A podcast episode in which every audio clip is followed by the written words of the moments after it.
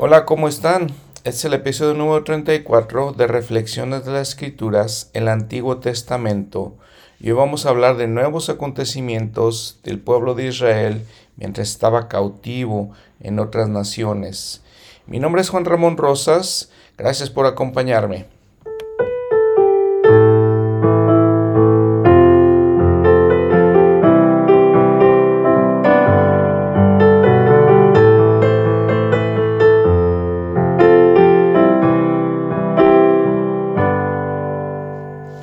Pues miren, vamos a hablar de este nuevo episodio, nueva parte en la vida del el pueblo de Israel. Habíamos hablado el episodio pasado de cómo los pueblos del norte, el reino de Israel, y el del sur, el reino de Judá, fueron llevados cautivos. El norte, Israel, por Asiria, por el imperio asirio, y Judá fue llevado por el pueblo de, o el reino de Babilonia y pues acontecimientos trágicos y hablamos un poquito lo que nos explican las escrituras de, por qué pasó, pasaron estas situaciones. Eh, situación difícil para el pueblo de Israel. Los, el pueblo de Israel había sido bendecido por Dios, los había protegido de muchas maneras, los había ayudado, les había eh, proporcionado de milagros que, que los ayudaban a, los ayudan a salir de Egipto. Y una vez llegado a las tierras prometidas a, Abraham, su padre Abraham, eh, les eh, sufrieron para estar ahí, sufrieron con otros pueblos, con otras naciones alrededor de ellos. Y se tienen que mantener firmes en sus convenios con Dios. Y no lo hicieron.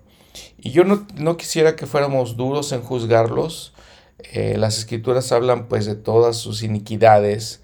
Sin embargo, podemos pensar que tenían enfrente una gran tarea y tenían la necesidad de confiar en Dios con todo su corazón, alma, mente y fuerza, porque Él los iba a proteger de, las otras naciones, las cuales eran un constante peligro contra ellos, las cuales querían eh, ir a la guerra contra ellos constantemente.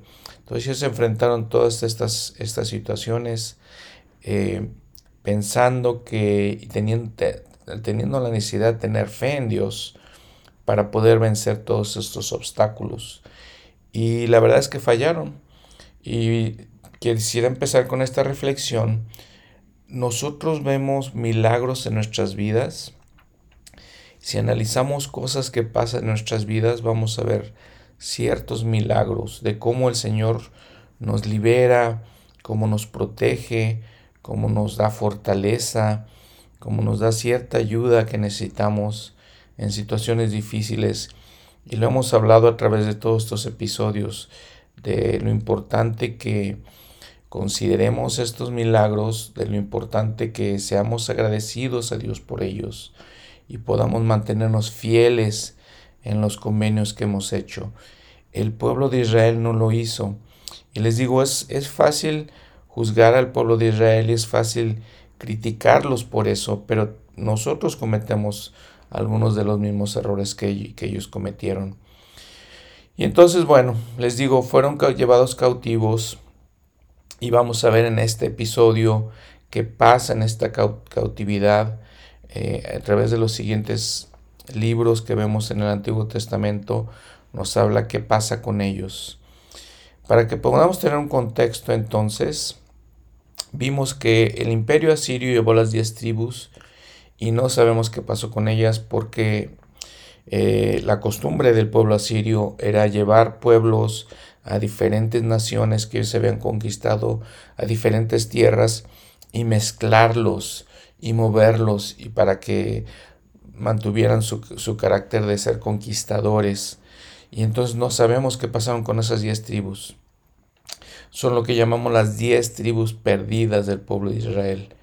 Sí sabemos lo que pasó con el reino de Judá, que fue llevado cautivo a Babilonia. En el reino de Judá, eh, eh, teóricamente habíamos dicho que era la tribu de Judá y la tribu de Benjamín, pero había otras tribus mezcladas con ellos Habíamos hablado de que Leí, siendo de Manasés, vivía en Jerusalén. y era parte de esos, eh, fueron parte de esos pueblos cautivos.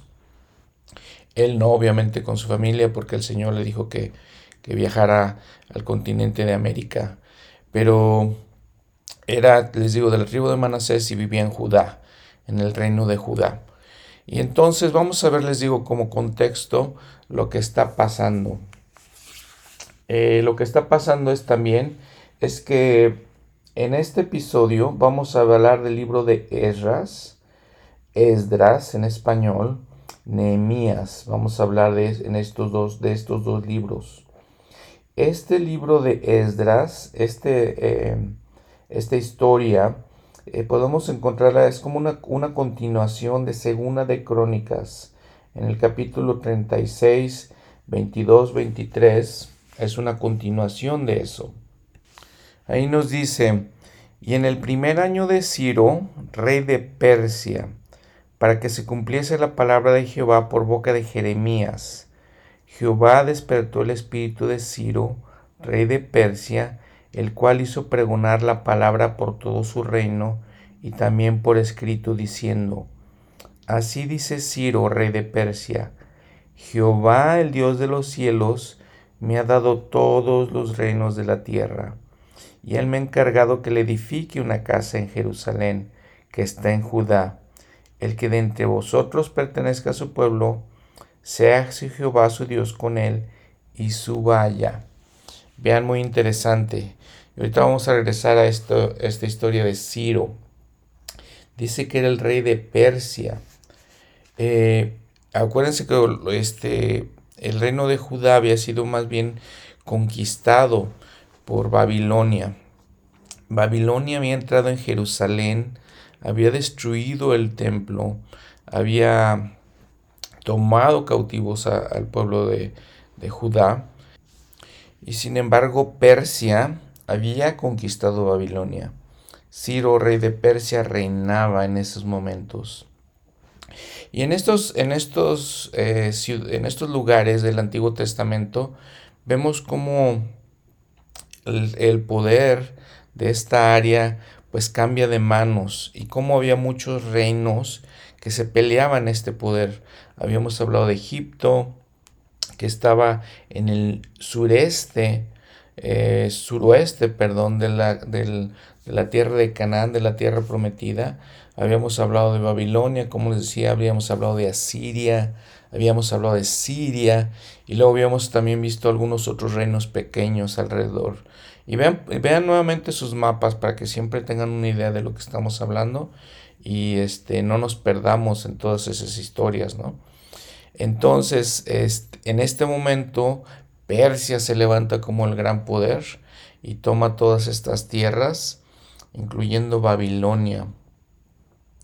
Y Persia entonces reina sobre eh, las tribus o la tribu de Judá en este caso. Estamos en el año aproximadamente 538 antes de Cristo. Josefo, del quien habíamos hablado que era un historiador judío, que escribe algunas historias este, durante todos estos tiempos. Dice que Ciro leyó las profecías de Isaías. Habíamos hablado también de que en estas, en estas fechas, en estos tiempos, había varios profetas que el Señor mandó. Isaías era uno de ellos, Jeremías era otro, este, Amós era otro. Entonces el Señor mandó los, los profetas antes de que fuera cautivo Israel para predicar el Evangelio, inclusive leí también fue. Entonces ya, ya vemos que Isaías ya era figura central como profeta de Israel. Entonces Ciro leyó algunas de las profecías de, Isaías y dice este historiador Josefo, y se admiró del poder divino y tuvo el deseo y la ambición de cumplir lo que estaba escrito ahí. Isaías hablando del pueblo de Israel como el pueblo escogido de Dios. Entonces por eso Ciro hace este decreto de que los judíos regresaran a Jerusalén y pudieran construir su templo.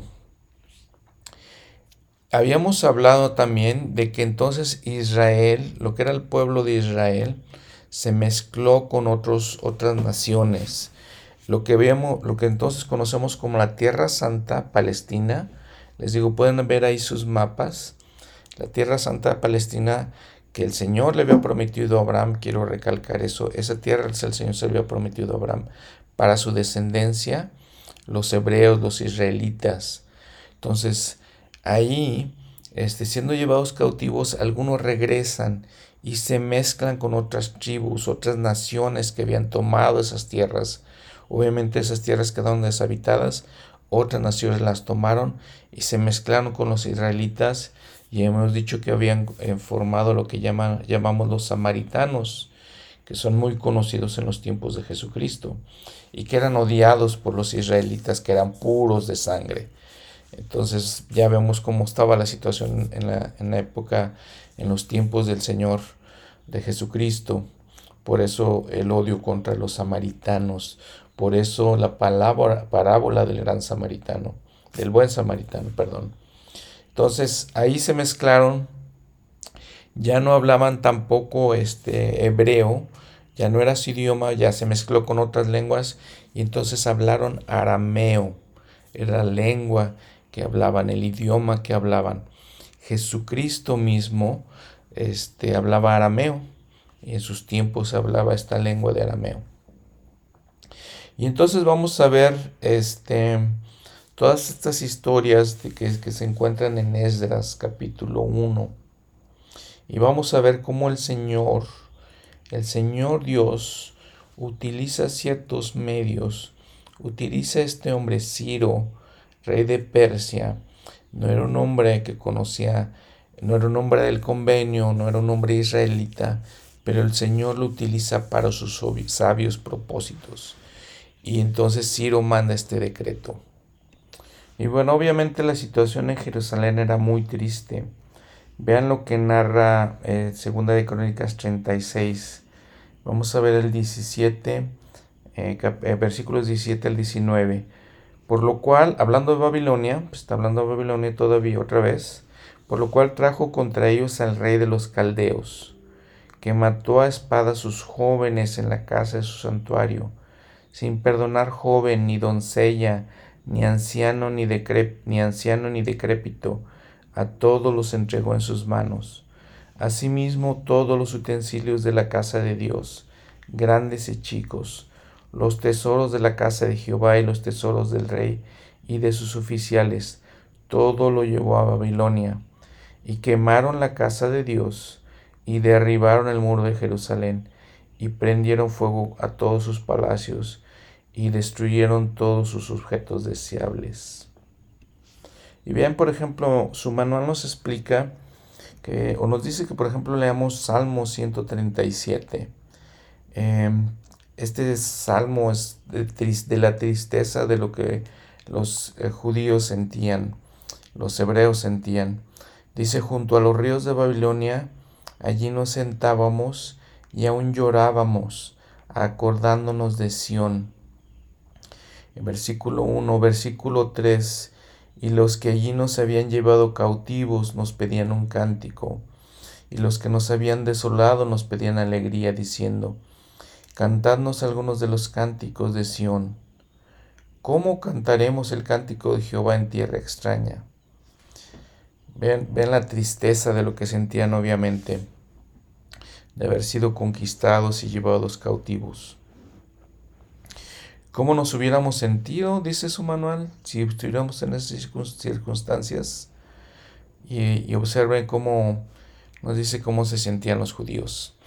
Bueno, entonces Ciro, el propósito principal de Ciro de Persia es que se reconstruye el, el templo de Israel, que se reconstruye el templo de Jerusalén.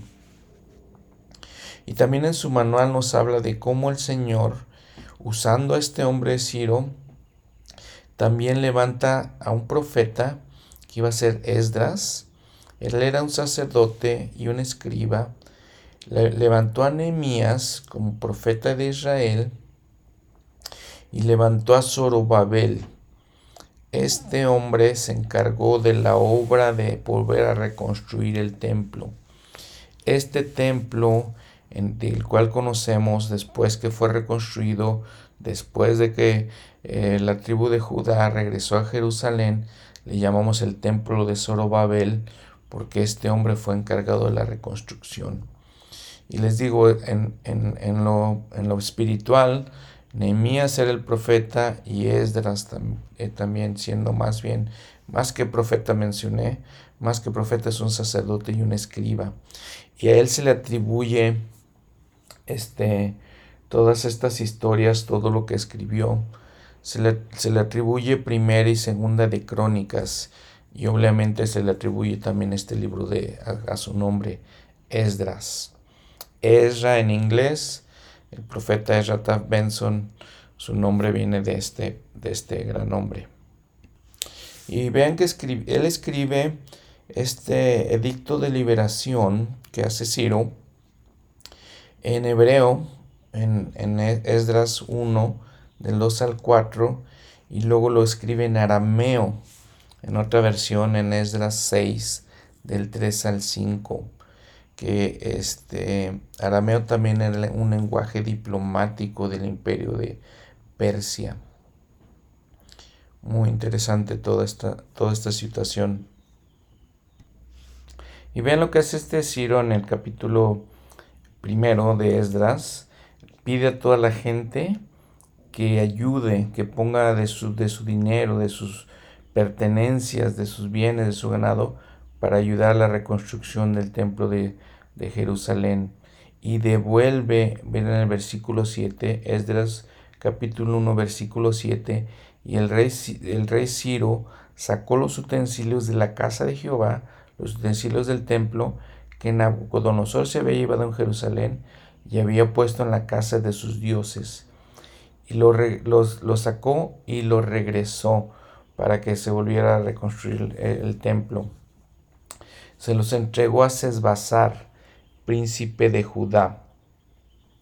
Este Sesbazar es el que lo conocemos también como Zorobabel, dice su nota al pie de la página, que era Zorobabel.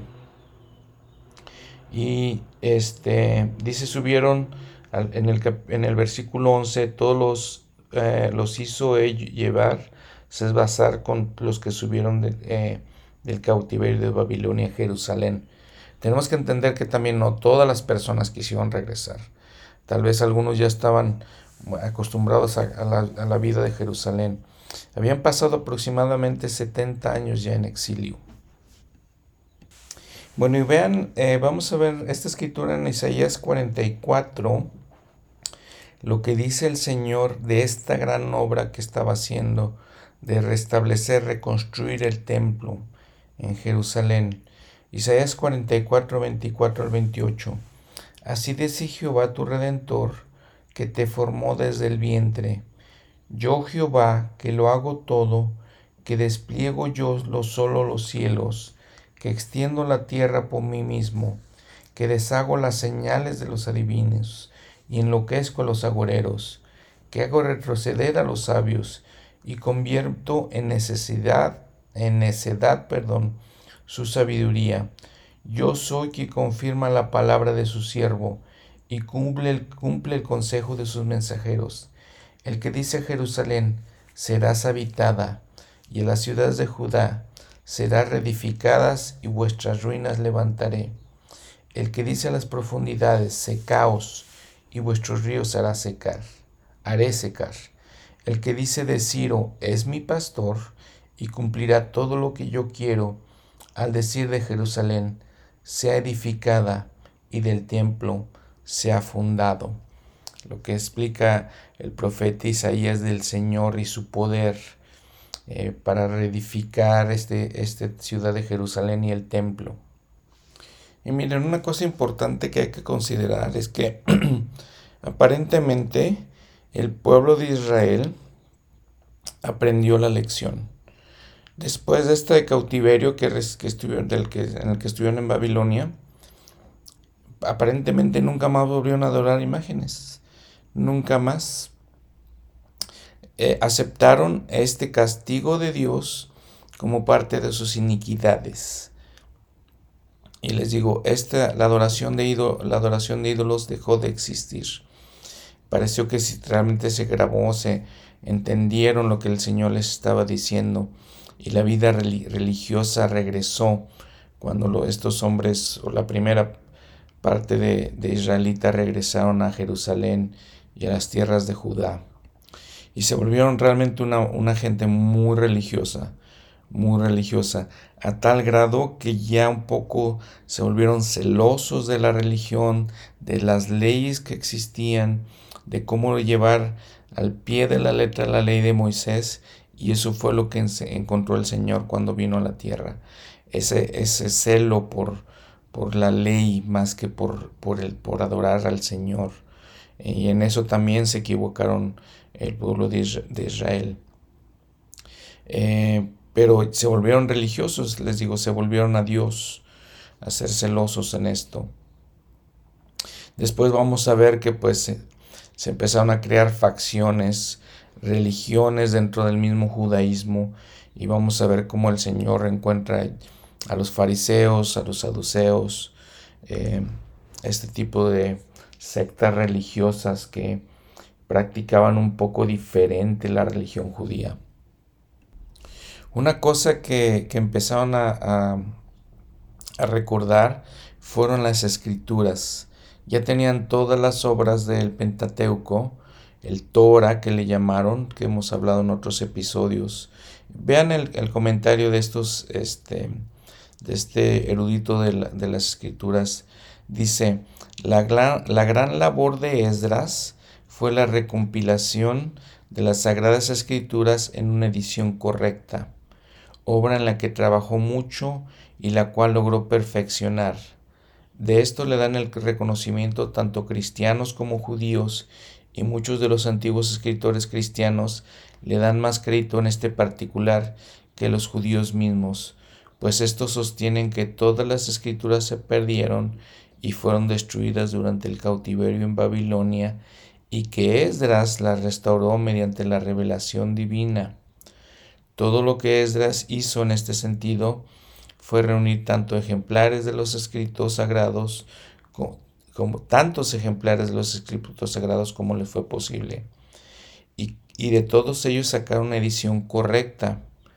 Recolectó todos los libros que componían las sagradas escrituras en aquel entonces y los dispuso en el orden apropiado, y así estableció el canon para su época. Separó los libros en tres partes. Número uno, la ley, Número 2, los profetas. Número 3, el Sesubim o Agiógrafa, que son escritos sagrados. Nuestro Salvador hizo notar esta división cuando dijo en Lucas 24, 44, Estas son las palabras que los que os hablé, estando aún con vosotros, que era necesario que se cumpliese todo lo que está escrito de mí en la ley de Moisés en los profetas y en los salmos. Entonces Esdras se encargó de recopilar nuevamente las sagradas escrituras. Aunque pues no era, no era necesariamente suficiente para que todo el pueblo tenía que, que aprenderlas nuevamente. En este punto, como les digo, se, se mezclaron ya los, los idiomas y las, las, culturas, la cultura de los persas, de los babilonios, era la una cultura caldea, y entonces mezclaron estas, estas culturas, y entonces Esdras, como un escriba, se volvió una parte muy importante. Y entonces también vemos en los tiempos de Cristo que los escribas eran los que interpretaban la ley, la leían, y entonces eran los eruditos de las escrituras y eran gente importante, los escribas les digo. Y otra práctica que se, se volvió importante fue la creación de un lugar de adoración, un lugar donde se podían reunir los judíos y le llamaron la sinagoga, que significa la asamblea. Eh, a menudo lo, lo, le llamamos al edificio donde se reúnen la sinagoga pero pues era más bien como el lugar donde se reunían en, les digo, en asamblea. Tomen en cuenta entonces de todo lo, que hemos hablado, de que aún, de, de esta manera el pueblo estaba dispersado por varios lugares del Medio Oriente. Los que habitaban en su tierra natal, la tierra natal le llamamos Eretz, con Z al final, E-R-E-T-Z, significa tierra o territorio, y se llama a, la, Palestina, a, este, a, la Tierra Santa. Había gente que había regresado y había morado ahí. Había gente que se había mantenido, les, les había dicho en Babilonia, les habían dado ciertos privilegios. La verdad es que estos reinos que los conquistaron no eran tan duros y tenían ciertos privilegios y alguna gente decidió quedarse en Babilonia. Este, le llamamos a esta gente esparcida del pueblo de Israel, le, llamamos la diáspora, que significa dispersión. Entonces, miren, si ponen, si este, ponen la imagen en su mente, algunos regresaron a su tierra, Eretz, y algunos se quedaron en otras partes del Medio Oriente, y le llamamos la diáspora. Sin embargo, todos regresaron a su vida religiosa y se reunían crearon estas sinagogas para reunirse. De acuerdo con la enciclopedia judaica, la sinagoga, junto con el templo, es la institución más importante en el judaísmo. Ha tenido influencia decisiva no solamente en el judaísmo a través de todas las épocas, sino también en la religión organizada. Debemos mirar hacia el exilio en Babilonia para encontrar su origen. Ahí fue su origen en el exilio. No solamente se ha supuesto que los exiliados que están privados del templo, no tenían un templo, encontrándose en tierra extraña y sintiendo la necesidad de consuelo en su pesar, se reunirían de vez en cuando, probablemente en el día de reposo para leer las escrituras, sino que es en el libro de Ezequiel, el profeta del exilio, que encontraron las primeras referencias a esto. Entonces recuerden lo que les había dicho. Recuerden que ahorita vamos a ver muchos profetas hablando desde antes del cautiverio, después del cautiverio. Ezequiel es uno de ellos que se empieza a referir a las sinagogas. Ezequiel era un profeta del cautiverio, él estaba cautivo. Entonces se crea este lugar para reunirse llamado sinagoga. Ahora, de esta dispersión de los judíos, la diáspora que les estoy diciendo, esta diáspora, se fueron en realidad a muchas naciones, se fueron a vivir a muchas naciones. Se crearon este, barrios judíos, a esos barrios judíos les llamamos gueto, G-H-E-T-T-O, y ahí se empezaron a reunir y vemos en muchas naciones, les digo, eh, estos barrios judíos. Por ejemplo, si vamos a la Ciudad de México, allá hay sinagogas y hay barrios judíos. Algunas gentes importantes mexicanos ya, este, ciudadanos mexicanos son judíos.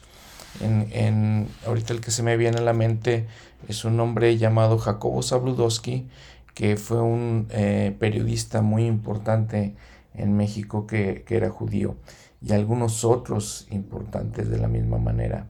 Podemos, por ejemplo, ver los cinematógrafos como Steven Spielberg, es judío, eh, y algunos otros que, de los que podemos hablar. Y esta nación judía, estos judíos, pues algunos los consideran, este, los persiguen realmente, siguen siendo perseguidos aún en nuestros tiempos, pero también hay otros que consideramos importantes como como mercaderes, filósofos, eruditos, músicos. Y si lo vemos, algunos de ellos de los más prósperos en, nuestros países, en, otros países, a través de todo el mundo, por esta diáspora que, se, que, eh, pasó. Entonces miren, en resumen, ¿qué podemos aprender de, esta, de este cautiverio que, judío pues número uno, los judíos abandonaron las imágenes y empezaron a adorar más bien la ley. Eh, de una manera diferente, ¿verdad? Pero bueno, se acercaron a ser, fueron, llegaron a ser gente muy religiosa, muy apegada a la ley. Pues número dos, debido a, Esdras y los escribas, se preservaron mucho del Antiguo Testamento que tenemos ahora. Eh, se, crearon muchos tomos de obras históricas y comentarios de las escrituras. Entonces les, siempre les he hablado en estos episodios del Torah, de los libros del, Pentateuco de Moisés. Hay otras obras que se llaman Mishnah y el Talmud. Eh, bueno, número cuatro, se crearon grupos religiosos en Israel. Se crearon los fariseos, los, los saduceos, los escribas. Eh, algunos de ellos este, se resaltó mucho más en este periodo apóstata. Eh, eran a veces más importantes que los profetas, llegaron a ser más importantes que los profetas. Número 6. Se estableció la sinagoga judía. Número 7. Se dispersaron los judíos por varios lugares en el mundo eh, creando estos barrios que les llamamos guetos. Número 8, pues se creó un nuevo, un nuevo idioma, un nuevo lenguaje. No, no necesariamente que se creó, más bien se habló un nuevo lenguaje que era el arameo en la Tierra Santa en Palestina, que les decía que pues era el, idioma diplomático de los persas y fue una mezcla de, de hebreo con otras con otras lenguas. Todo esto, si ponemos un poco de atención, pues nos ayuda a entender la situación política, religiosa de los tiempos de Jesucristo y aún de nuestros tiempos en, estas épocas. Y miren, hablando de todo esto, quiero, quiero recalcar algo muy importante. Lo que vamos, los libros siguientes que vamos a leer no necesariamente es todo en orden cronológico. El manual Ven Sígueme este, establece esta lección que vamos a hablar de Esdras y Nehemías, este, porque cronológicamente pues sí nos da, nos, nos sigue, este, nos habla de lo que pasa después del cautiverio. Pero después de esto se van a mezclar un poco la información de quién hablaba, cuándo hablaba y todo eso. No se preocupen mucho por eso. Este, les digo, estamos siguiendo el manual Ven Sígueme eh, de acuerdo a lo que establece, estamos, por eso estamos con este, esta parte de la historia.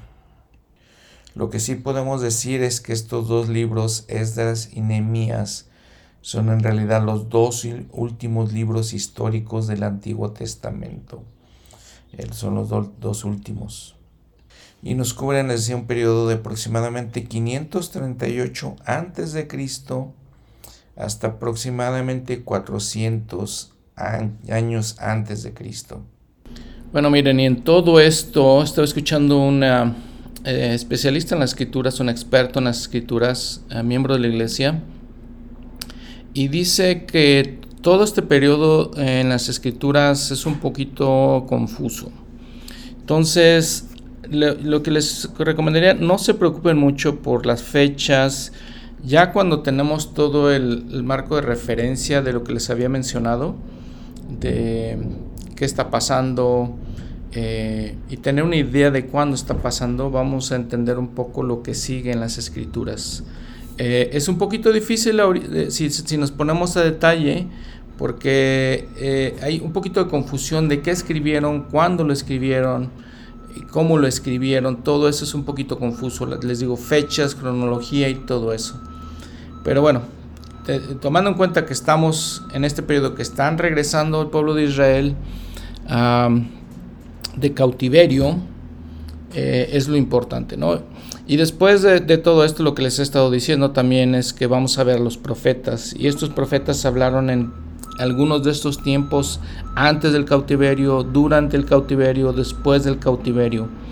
Eh, de esta manera, como está su, eh, el manual de, de Ben Sígueme, es la manera en que las iglesias cristianas eh, les damos seguimiento, de la manera que está establecido.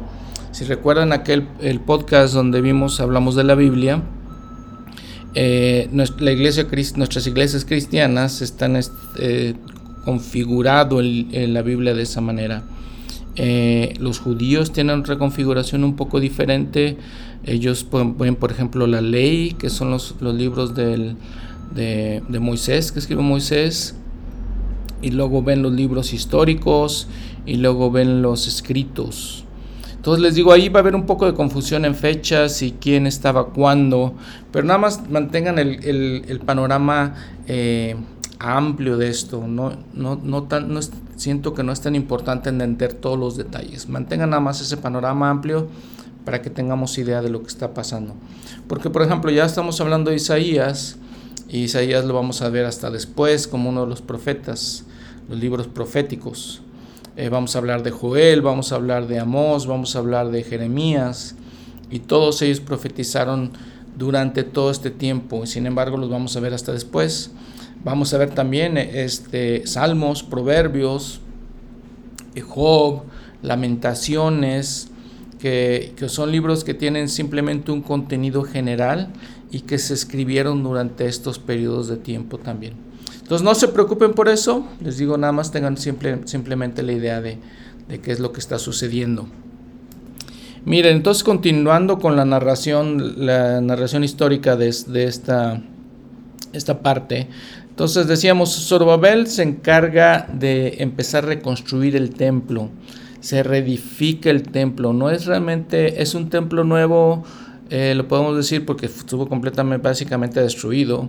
Y en parte no es un templo nuevo porque se construyó ya sobre los cimientos que había del templo de Salomón. Eh, y hubo oposición en todo esto. Recuerdo hace algún tiempo, hace algunos años, cuando se construía el templo de Monterrey, México, eh, que hubo cierta oposición para que se construyera el templo. Los vecinos no querían que se construyera el templo y hubo problemas en eso.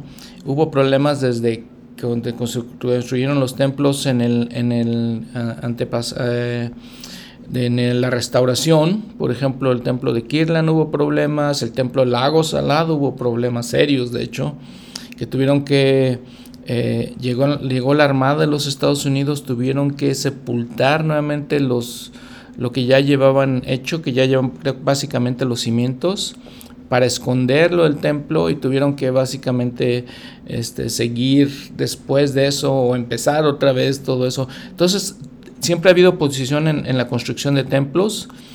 Este, templo, que lo conocemos, les había comentado como el templo de Zorobabel, eh, hubo oposición. Una, de la, una parte de esa oposición, por ejemplo, en el capítulo 4 de Esdras, los samaritanos ofrecen ayuda y después estorban la, la obra.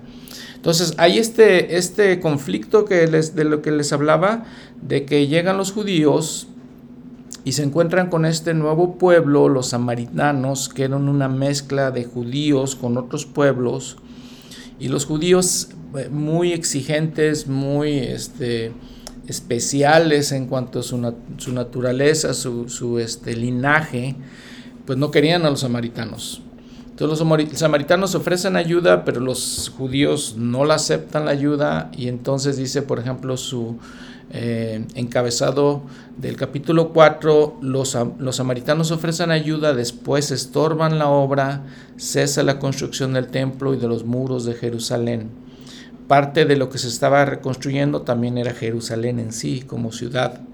Y entonces les digo, hay todo, muchas intrigas, muchos conflictos con otros pueblos, eh, con estos samaritanos, se, quejan con Persia, con Ciro, y le dicen quién les dio permiso de hacerlo, porque los judíos no eh, querían participar, los judíos no querían que, que fueran parte de la reconstrucción del templo. Entonces les digo, hubo bastantes eh, conflicto en todo eso y, el problema que tuvieron para construir el templo. Eh, dice, por ejemplo, ya en el capítulo 5, por ejemplo, profetizan dos profetas, Ageo y Zacarías, otro de los profetas importantes de la Biblia. Ambos profetas, a los judíos que estaban en Judá y en Jerusalén, en el nombre del Dios de Israel que estaba sobre ellos. Dicen todos también, en, eso es en cuanto a las profecías, en cuanto a la reconstrucción del templo, Entonces levantaron Zorobabel, hijo de Salatiel, y Jesúa, hijo de Josadac, y comenzaron a reedificar la casa de Dios que estaba en Jerusalén, y con ellos estaban los profetas de Dios que les ayudaban.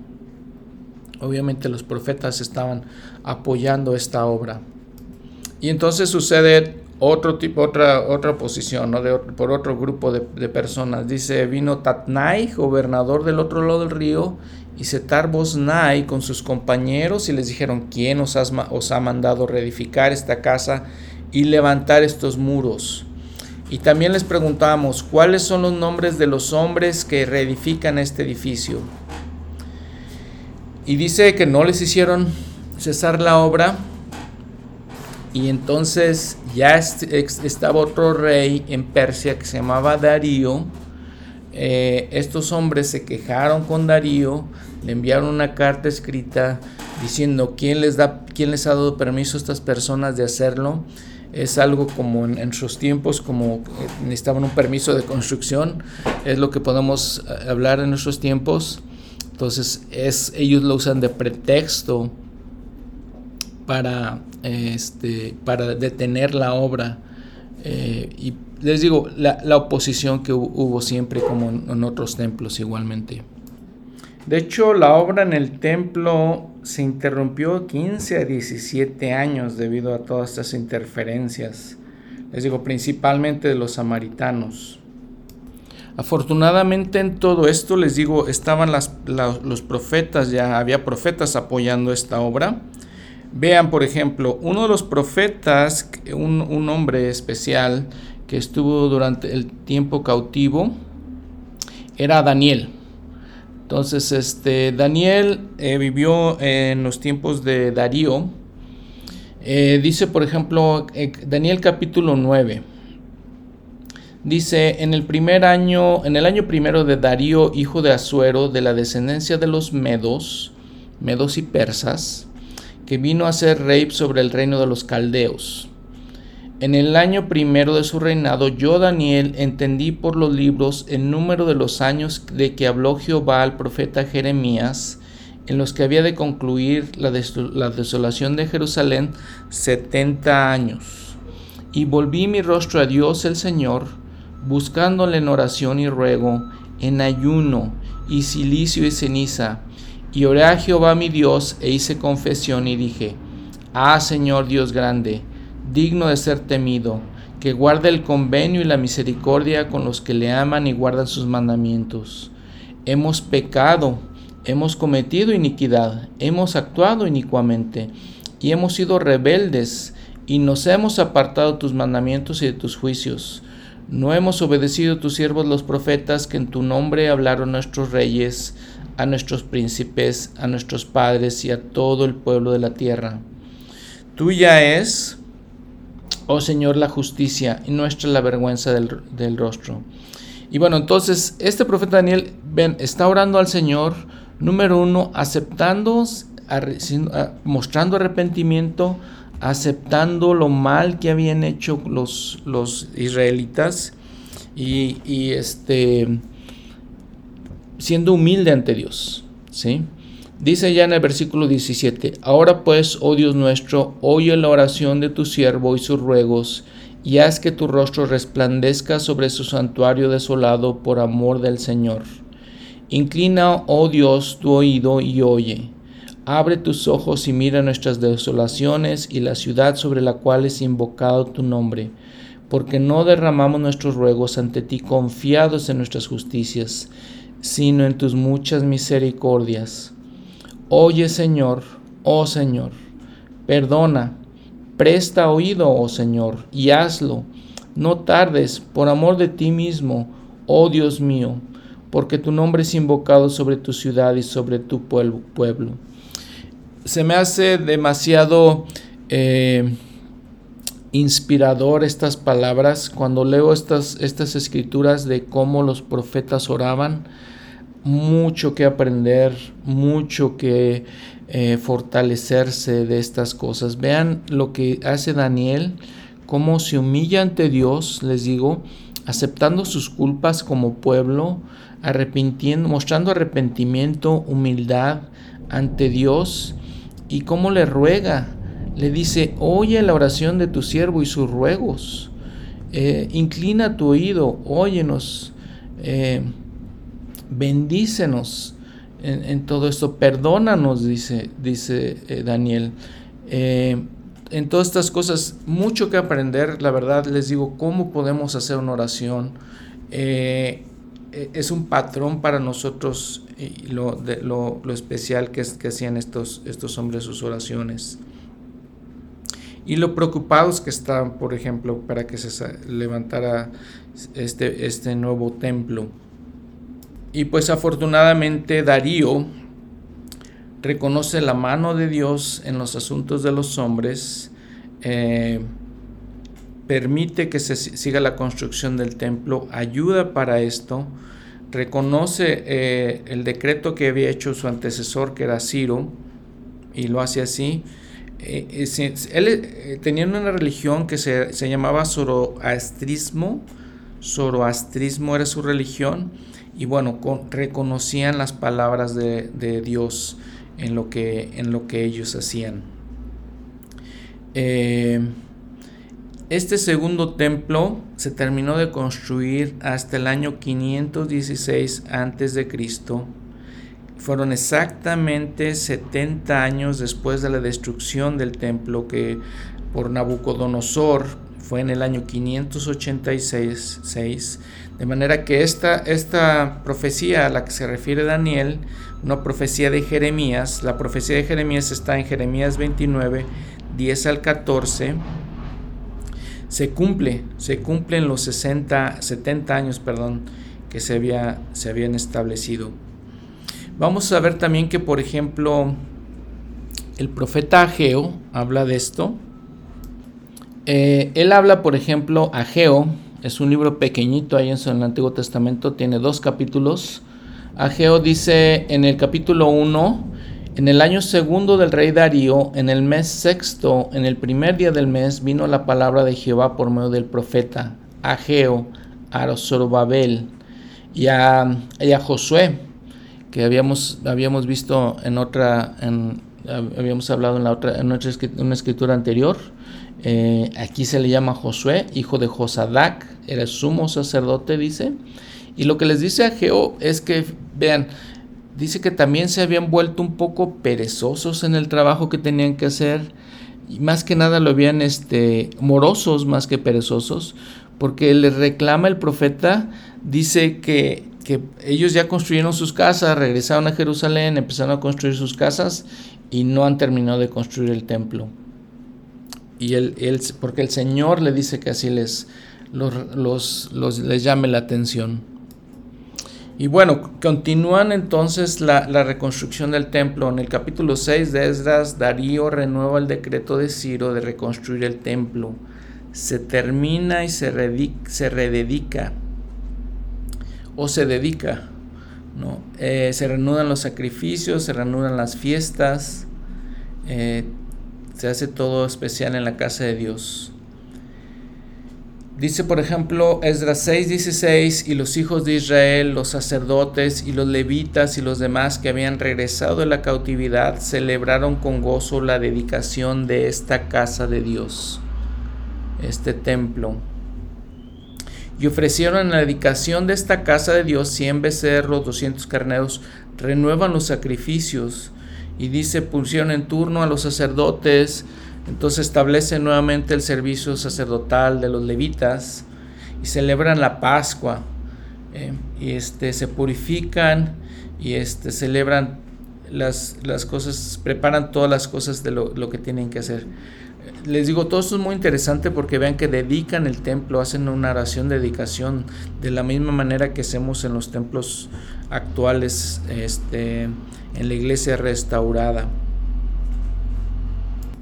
Bueno, comparando los dos templos, eh, los estudiosos de la Biblia eh, habla, más bien este es el de Talmash que está hablando en la, casa, el libro La Casa del Señor Dice, eh, este templo se conoce en la historia como el templo de Zorobabel.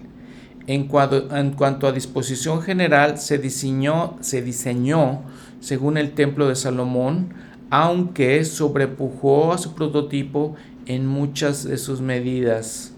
Cierro la cita. Y el Elder Talmash describe en qué lugar, este, cómo estaban las, las dimensiones mayores, más grandes. Dice, el lugar santísimo se hallaba vacío porque no se había vuelto a saber del arca del pacto después de que el pueblo fue llevado cautivo. En muchos respectos, el templo de Zorobabel parecía poca cosa en comparación con su espléndido predecesor, y de hecho en ciertos detalles era inferior al antiguo tabernáculo de reunión, el santuario de las tribus nómadas. Los críticos enumeran los siguientes rasgos característicos del templo de Salomón que faltaban en el, templo de Zorobabel. Número uno, el arca del pacto. Número dos, el fuego sagrado. Número 3, la sequina o gloria del Señor manifestada en la antigüedad como la presencia divina. Número 4, el Urim y Tumim, por medio del cual Jehová declaraba su voluntad a los sacerdotes del orden arónico. Y número 5, el espíritu de profecía, indicación de la comunicación más íntima entre el ser mortal y su Dios. No obstante esas diferencias, el Señor reconoció el templo de Zorobabel e indudablemente fue el centro de revelación divina a los profetas debidamente constituidos. Cierro la cita del Delder Talmash. Este templo de Zorobabel, luego viene el rey Herodes, que lo restaura y le da mucha... Eh, los diseños los mejora, ¿no? Eh, los, los hace más bellos. Entonces, este es el templo de Zorobabel.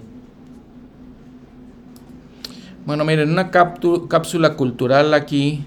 Eh, e-, Esdras, entre el capítulo 4, versículo 8, al capítulo 6, versículo 18, está escrito en idioma arameo. Ya habíamos hablado un poquito que era este idioma. Eh, por alguna razón lo hicieron así. Antes de eso era hebreo, después de eso fue también hebreo. No sabemos por qué, pero bueno, es una cápsula cultural. En otra cápsula cultural, miren, entre Esdras capítulo 6 versículo 22 y Esdras capítulo 7 versículo 1, son 70 años también en los que hay una separación, hay un, vacío en esa historia. Eh, vamos a ver después la historia de Esther pero hay un vacío, les digo, vienen nuevos, nuevos reyes a, gobernar Persia. Este, pero les digo, ese, ese vacío nos, nos dicen los eruditos de las escrituras. Y curiosamente, ya en el capítulo 7 es cuando conocemos realmente a Esdras. Dice, por ejemplo, el versículo 10, es Esdras, porque Esdras había preparado su corazón para buscar la ley de Jehová y para cumplirla y para enseñar en Israel los estatutos y los decretos. Él, dice, era sacerdote y escriba, eh, y se convierte, les digo, en, conocedor de, de, la ley y le enseña la ley y lo que les había mencionado anteriormente, crea este grupo, o se crea más bien este grupo de escribas que llega, llegamos a conocer en, los tiempos del Señor Jesucristo, los escribas que pues eran también antagonistas del Señor, que, se quejaban de él, le decían, decían cosas. Pero bueno, ese era lo que, lo que este Esdras, un hombre justo, hacía. Se identifica él como un descendiente de Sadoc, era descendiente de Aarón, era un levita. Este, Sadoc fue uno de los, de los sumos sacerdotes que estuvieron durante el reino de David y este, este Esdras pues se mantuvo fiel y se encargó de, hacer esto. En Persia ya estaba el rey Artajerjes I. Esto era en 465 a 424 antes de Cristo. Eh, en este tiempo Artajerjes I primero eh, le, encargó a, a Esdras y a Nehemías que eh, se encargaran de llevar a cabo pues todas las, labores religiosas y políticas, de hecho, de los judíos. Los persas les llamaban Yehud, con Y, a Judá, los judíos. Otro profeta en estos tiempos también era Malaquías. Y todos ellos pues ayudaron con, con todo lo, eh, las labores que tenían que hacer para esa migración de regresar de los, de los judíos. Como les había mencionado, algunos judíos se quedaron en Babilonia, más que nada todos los que eran este que estaban en buena posición económica, los que eran este, tenían ciertas influencias, estos judíos se quedaron en Babilonia, probablemente vivían bien. Ellos se encargaron de hacer un, de crear una un libro que los judíos actualmente usan que se llama el Talmud. Este Talmud es todo un tratado de todas las eh, cosas legales de los rabís, y este, pero todavía lo usan los judíos, lo hicieron este Talmud. Entonces, todos estos, todos estos son estas personas que se quedaron en Babilonia, se encargaron de hacer esto. Otra pequeña cápsula cultural. Vean, por ejemplo, en Esdras 7:22. Artajerjes, rey de reyes, rey de Persia, al sacerdote Esdras, escriba de la ley de Dios, del, Dios del cielo. Paz perfecta, le dice. Los persas, como ya les había comentado, contrario a lo que otros imperios hacían, ellos creían que si mantenían a los pueblos bajo sus mismas culturas, bajo sus mismas enseñanzas, observando sus leyes religiosas, todos los pueblos que ellos conquistaban iban a estar más a gusto, iban a estar más a gusto, contrario a lo que les decía que hacían los asirios, los asirios, los asirios destruían las culturas, los persas no. Entonces, muy interesante ahí, si lo leen en sus libros de historia mundial, la paz perfecta que, utilizaban los persas. Y en los siguientes versículos, este Artajerjes les, les dice, les, ah, como le estaba comentando, le dice a Esdras, le da instrucciones de lo que tiene que hacer.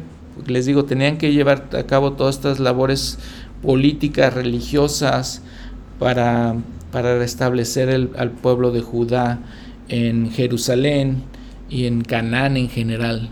En el capítulo 8 de Esdras dice en su encabezado, se enumera aquellos que subieron de, Babilonia a Jerusalén, se llaman los levitas para que los acompañen, y entonces dice, van en el viaje y vean lo que hace Esdras. Les, les digo, todo esto es muy interesante, la, lo, cómo ellos se comportaban, que podemos aplicarlo muy directamente a nuestras vidas, las reflexiones que tenemos que hacer, es cómo usaba lo que hacían ellos. Se enfrentaban a problemas, como nosotros nos enfrentamos a problemas, se enfrentaban a retos, eh, retos a veces muy grandes, y vean lo que hacían, por ejemplo, llevando a, la gente de regreso a Jerusalén, vean lo que hace Esdras, capítulo 8, versículo 21. Y proclamé allí, proclamé, perdón, ayuno allí junto al río Ahaba para humillarnos delante de nuestro Dios, para solicitar de Él camino recto para nosotros y para nuestros niños y para todos nuestros bienes. Interesante, les digo. Dice el 23, ayunamos y pues, ayunamos pues y pedimos a nuestro Dios sobre esto, y Él nos fue propicio. Hicieron este viaje viaje importante y grande hicieron este ayuno. Lo habíamos leído también con Daniel que pide a Dios que los ayude, los bendiga, oran y ayunan. Qué interesante, qué cosa tan importante que nosotros aprendamos en, en, les digo, nuestras vidas. Son diferentes retos. Al final de cuentas, si vemos los retos, aunque puedan tener nombres diferentes, siguen siendo retos para nosotros Nuestros retos pueden ser enfermedades, nuestros retos, pueden ser financieros, económicos, familiares. El Elder Holland dice COVID, cáncer, eh, problemas familiares, problemas económicos, todos esos problemas son retos para nosotros. Aprendamos de estos grandes hombres cómo solucionaban esos problemas, cómo se arrepentían, pedían a Dios, le rogaban a Dios son las palabras que usan. Ayunaban y se preparaban para lo que tenían que hacer. Muy, eh, algo muy importante que tenemos que aprender. en los siguientes capítulos algo pues serio que estaba pasando. Ya habíamos dicho que obviamente se empezaron a casar con los judíos. Acuérdense que tenían convenio de, con el Señor de casarse con mujeres o hombres del convenio, porque de esa manera podían los dos como pareja, como matrimonio, seguir a Dios. Y vimos que constantemente, si no lo hacían, constantemente eran desviados para hacer otras cosas. El capítulo 10, por ejemplo, los, los, eh, en el 9 y en el 10 se empiezan a casar con las mujeres cananitas, mujeres extranjeras les llama aquí, eh, fuera del convenio. Los levitas también lo hicieron. Y los levitas eran un poco más, más serio y más grave porque ellos eran los sacerdotes. Entonces también lo hicieron. Dice el capítulo 10, Erra se reúne con el pueblo. Eh, se menciona que, que, pues, que los levitas se habían casado de esa manera. En el capítulo 9, por ejemplo, dice Esdras ora y confiesa los pecados de todo el pueblo las cosas graves que habían cometido. Eh, y, siguen las, las situaciones. Ya, por ejemplo, en el, en el, en el libro de Nehemías también dice, Nehemías llora y ayuna y ora por los judíos que están en Jerusalén. Eh, dice, por ejemplo, palabras de Nehemías, hijo de Acalías, acació que en el mes de Kisleu, en el año 20, que estando yo en la ciudadela de Susa, vino Ananí, uno de mis hermanos, con algunos hombres de Judá, y les pregunté por los judíos que habían escapado, que habían quedado, eh, que habían quedado en de la, ah, de la cautividad, y por Jerusalén. Y me dijeron, el remanente de los que quedaron de la cautividad allí en la provincia están en gran aflicción y oprobio y el muro de Jerusalén está derribado y sus puertas quemadas por fuego. Y sucedió que cuando oí estas palabras me senté y lloré. E hice duelo algunos días y ayuné y oré delante del Dios de los cielos. Y dije, te ruego Jehová, te ruego, oh Jehová, Dios de los cielos, grande y temible, que guardas el convenio y la misericordia a los que te aman y guardan tus mandamientos. Esté ahora atento tu oído y abiertos tus ojos para oír la oración de tu siervo, que hago ahora delante de ti día y noche, por los hijos de Israel, sus siervos, y confieso los pecados de los hijos de Israel que hemos cometido contra ti. Sí, yo y la casa de mi padre hemos pecado. En extremo nos hemos corrompido ante ti y no hemos guardado los mandamientos, ni los estatutos ni los decretos que mandaste a Moisés tu siervo. Y le pide al Señor que pues se acuerde el pueblo de que este de que los ayude. Y bueno, les digo, todos los siguientes capítulos de este libro de Nehemías es encargado también eh, eh, por medio de Artajerjes eh, de que vaya a Jerusalén, ayude en todos estos asuntos y todas las cosas que, tenían que hacer. Eh, les digo, encuentran oposición, retos, dificultades. Empiezan a construir también Jerusalén como ciudad, eh, construyen el muro para protegerse contra las invasiones de, de otros pueblos. Por ejemplo, en Nehemías 7 ya tienen una genealogía Recuerden que las genealogías eran muy importantes, siguen siendo muy importantes para los judíos. Deberían ser también para nosotros como miembros de la iglesia. Pero esas son, les dan, por ejemplo, en el, capítulo 7 se habla de toda las, la genealogía de los hombres que, que regresan a, a Jerusalén. Por ejemplo, en el versículo, en el capítulo 8, perdón, nos habla también de otra vez de Esdras cómo lee e interpreta la ley de Moisés al pueblo.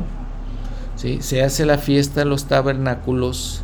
Y bueno, se, en todo esto pues, lo que se intenta es restablecer a los judíos como una nación y su religión en todas estas cosas.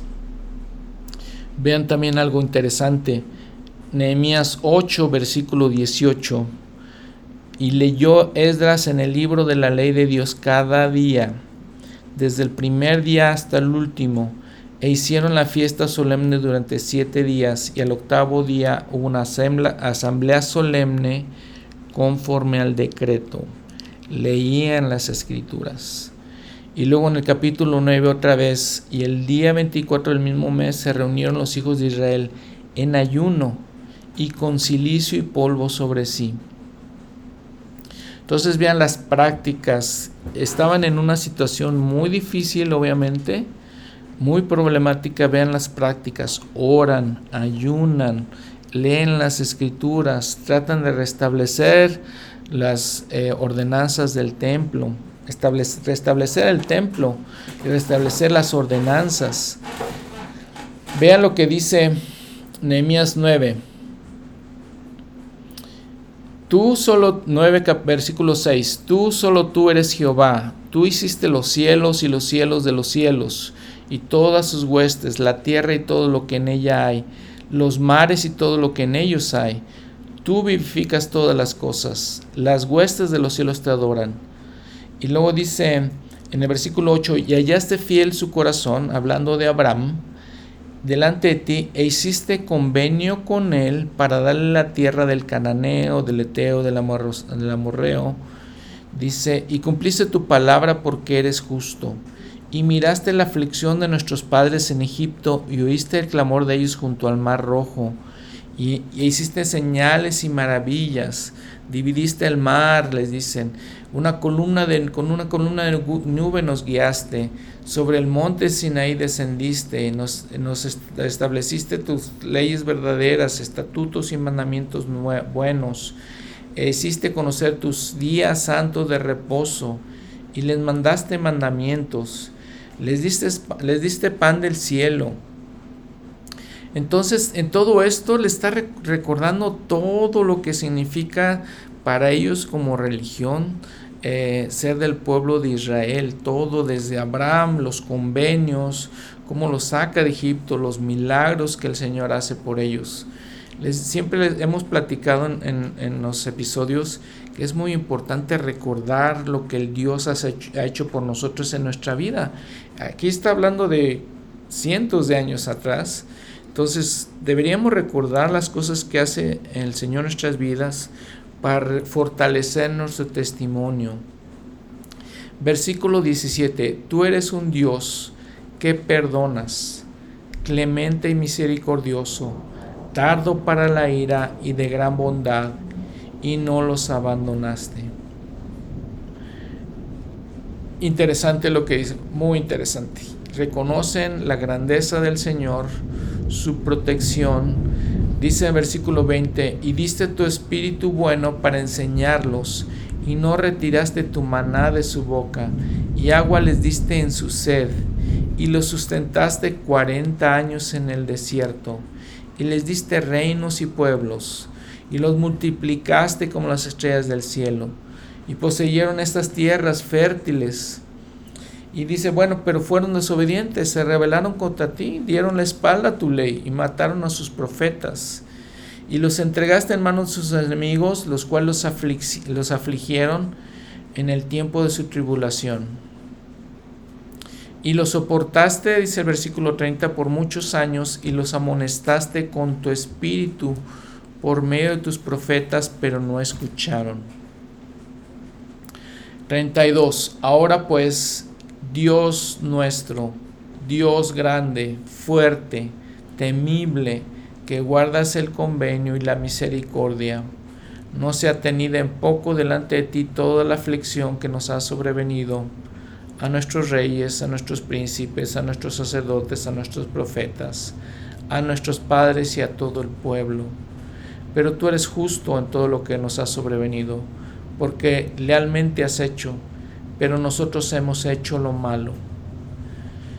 Y entonces le piden al Señor, reconocen todo esto, les digo, les digo todo lo que han hecho malo, y se arrepienten y tratan de restablecer su convenio, de restablecer este, sus compromisos, sus promesas hacia Dios.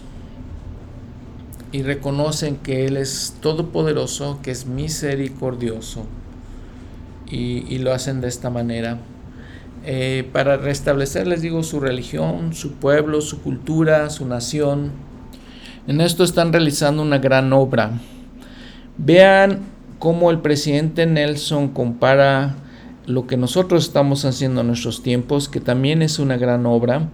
En su manual eh, viene este comentario del presidente Nelson y cito, podemos sentirnos inspirados durante todo el día sobre experiencias del templo y de historia familiar que otras personas hayan tenido. Sin embargo, debemos hacer algo para experimentar realmente la alegría por nosotros mismos. Quisiera extender un desafío a todos para que ese maravilloso sentimiento de esta obra continúe e incluso aumente.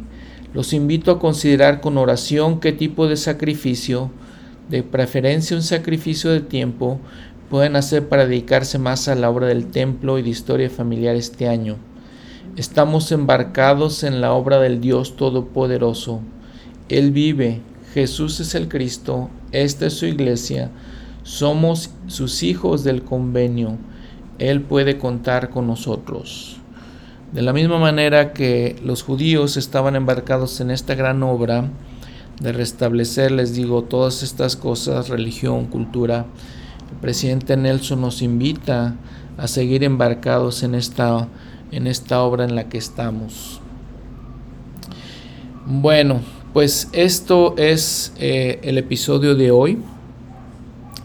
Eh, les, di, les comento nuevamente, no sé, eh, es, difícil a veces darle seguimiento y saber cómo, cómo están las, las situaciones y, y, quién es el rey, quién es el profeta, en qué época están. Estos libros en realidad, eh, Esdras y Noemías, por ejemplo, en la Biblia o en los escritos judíos, están hasta el final porque es, después de, si seguimos la historia, es hasta ya muchos años después, hasta que ya van a regresar a, Israel. Entonces, estos se, los podríamos colocar al final. De acuerdo con lo que he escuchado algunos eruditos, les comentaba, pues era, es, es difícil entender, ¿no? Cómo está, eh, no están muy bien en orden todos estos escritos les, les comentó. Entonces, no se preocupen por eso. Eh, lo, que quiero decirles es, no se preocupen por pensar, oh, híjole, es que no entiendo esto, cómo, cómo está la historia. No se preocupen. Nada más para repasar y que podamos este, tener un poquito más, les digo, este panorama, ¿no? Eh, estamos en, las historias de que ya están divididos los dos reinos y, vienen varios profetas que les piden al pueblo que se arrepientan. Es el pueblo dividido. En esto, entre esos profetas está Isaías, Jeremías, Oseas, Joel, Amós. Eh, ya les había mencionado varias veces de esto, pero nada más para que entendamos. Estos, ellos, estos profetas predican antes del cautiverio. Viene el cautiverio, los, los israelitas no se arrepienten, viene el cautiverio y durante el cautiverio de Babilonia, el profeta Ezequiel y Daniel escriben los libros, los podemos colocar ahí, en, ese cautiverio.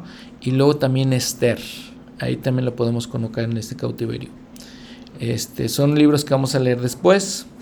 Ya digo, nos, nos damos este gran salto y vamos a Esdras y que ya es después del cautiverio, ya cuando regresan. Y luego vamos a ver los otros libros que pues podemos insertar en cualquier parte de las escrituras, que son Job, Salmos, Proverbios, Eclesiastes. ¿sí? Entonces, si lo leemos, vemos, por ejemplo, e, Génesis, Éxodo, Levítico, Deuteronomio, Números, que son el Pentateuco, los cinco libros de Moisés.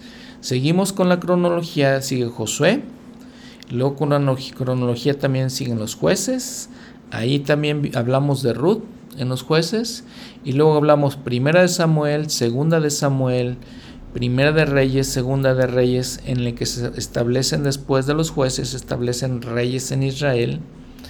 Entre ellos, les decía, podemos hablar de todos estos profetas que predican ya cuando se hace un reino dividido en dos, ya el Israel se vuelve dos reinos y podemos ver a todos estos profetas. Ahí mismo, salmos, proverbios, eclesiastés, escritos este, por David, parte, parte por Salomón, entonces ahí entran estos, estos libros.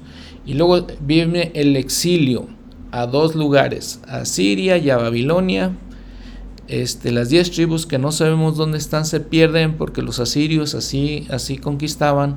Los babilonios mantienen nada más a la tribu de Judá y Benjamín y algunas otras, otras familias que estaban en esas tribus. Ellos sí los mantienen en exilio en Babilonia. Luego tenemos que entender también que los imperios, ¿no? Era el imperio babilonio eh, que conquistó, luego viene el, eh, viene, perdón, primero el asirio, luego viene el babilonio y luego viene el persa que conquista esos dos imperios y entonces eh, ya regresan los israelitas a Jerusalén bajo el reino de Persia. Y ya después vemos entonces Erras y Nehemías están hasta el final. Con ellos, con Esdras y Nehemías, vamos a ver a Geo, Zacarías y Malaquías. Entonces, espero que podamos tener eh, el panorama en general de cómo está esto. Vamos a seguir hablando y les digo, vamos a encontrar profecías entrelazadas en toda esta historia. Entonces, ojalá que podamos encontrar todo esto. El Antiguo Testamento se termina la historia del Antiguo Testamento nada más llega hasta el año 400 antes de Cristo. Fue Malaquías cuando profetiza.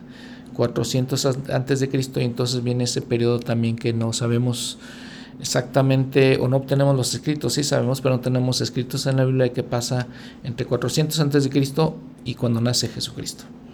Entonces, ojalá que entendamos todo eso. Disculpen que lo repita varias veces, simplemente para aclarar y entendamos entendamos todas estas cosas. Gracias por escucharme, que tengan una buena semana. Nos vemos la próxima semana en la cual vamos a hablar de este Esther. Esto todavía sigue siendo durante el cautiverio en Babilonia.